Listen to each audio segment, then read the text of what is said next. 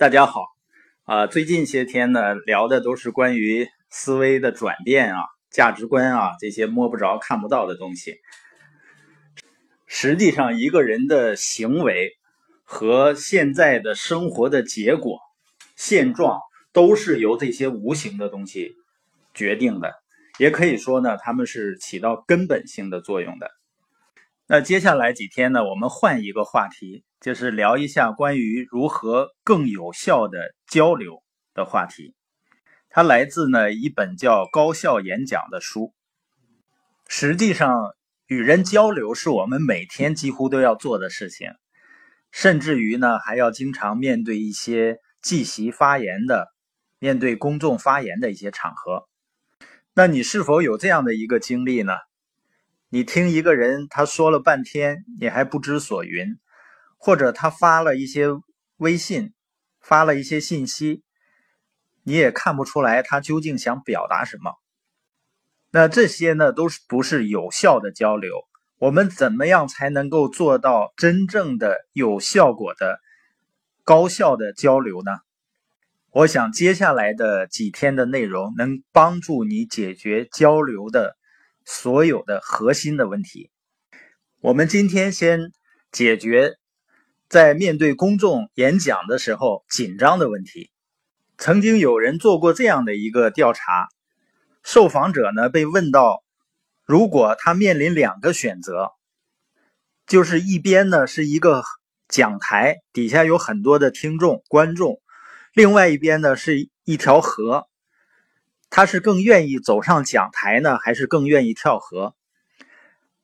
那受访者呢？大多数是选择去跳河，而不是走上讲台。那我们看一下，为什么我们在演讲的时候看到底下坐着很多人，我们会紧张呢？实际上，这来自于我们的原始社会的经历。你发现我们现在看起来啊，都是人模人样的，都是文明人，但其实呢，我们体内存在着大量的动物精神和动物本能，而且据研究呢。说控制我们每个人最多的不是我们的理性，而是我们的动物性，就是原始本能会支配我们无意识的做很多的事情，而这些事儿呢，都是你在做动物的时候就这么做的，就像小，就像小孩子一听到大的响动就嗖一下就跑了，都是源自于从原始社会遗传下来的这种自我保护的本能。包括女人为什么喜欢逛街呢？啊，手挽着手要去逛街呢，然后买这个买那个，这就是原始社会养成的习惯。那原始社会的女人们责任是什么呢？啊，在家看孩子，然后去采摘。所以女人逛街呢，就像当年的采摘一样，挽着胳膊出去了呢，这个采一点那个买一点当然，现在的采摘呢，不用到街上了。都跑到网上去采摘，我就说我媳妇儿啊，她最离不开的人是快递小哥。我们是走到哪儿撵到哪儿啊，在湖州的 Kitty 猫酒店住了两天多的时间，他就收了七个快递，这不都是在网上采摘的吗？那男人在原始社会是干什么呢？狩猎，是吧？他蹲在一个地儿呢，几个人藏起来不动，猫着，然后等着猎物出现，然后一起冲上去，然后和猎物搏斗。所以你看现在的男人都在干什么呢？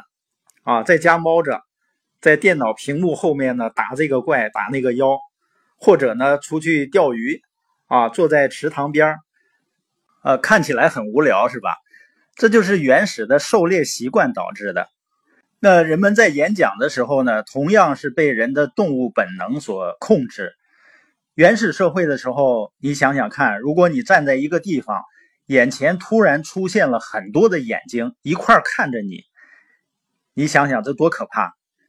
这是什么？这是狼啊，而且是一群狼。那你的第一反应是什么呢？第一反应要么就是冲过去跟他们搏斗，要么就是赶紧跑。无论你是想搏斗还是跑，你会发现都是什么地方在用力啊？都是四肢要用力，手和脚要用力，是吧？所以这时候你发现你的大脑一片空白，为什么呢？因为大脑缺血了，血液在向四肢流动。这就为什么有的人说，身体一站起来，脑袋就坐下的原因。那我们应该怎样去面对这种恐惧呢？有的人说啊，有的人说啊，你演讲的时候，你想象着这些观众呢都是一堆土豆，你面对着一堆土豆说话，或者呢，想象着他们早晨起来坐在马桶上的那个样子。如果你害怕一个人的时候。或者想象着他们都是裸体，大家想想看，那你的注意力能集中了吗？啊，你会越讲越糟糕的。所以这些方法呢都不是很有用。那最有效的方法是什么呢？你要调整自己的心态，用送礼物的方法来思考这个问题。大家觉得，如果你演讲，你感到紧张？是你关注别人多，想别人多，还是想自己多了呢？紧张肯定是因为想自己想多了，所以你的关注点是要给人们送礼物，他能够得到的好处。比如我今天送的礼物就是告诉大家怎么能够更有效的去交流、去演讲。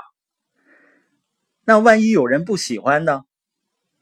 啊，不喜欢也没有关系，啊，不喜欢不要是他的权利，但是我的责任就是送礼物送给他，而且总会有人喜欢的，就这种心态，你千万不要希望通过你的演讲取悦所有的人，千万不要希望通过演讲让别人记住你一辈子，这做不到的，因为观众只关心自己，你的事儿呢，他分分钟就会忘记了。你听到这些呢，是不是会轻松一些？所以有的时候人们太紧张，就是太把自己当回事儿了。要放松下来，以送礼物的心态来对待所有的演讲和沟通。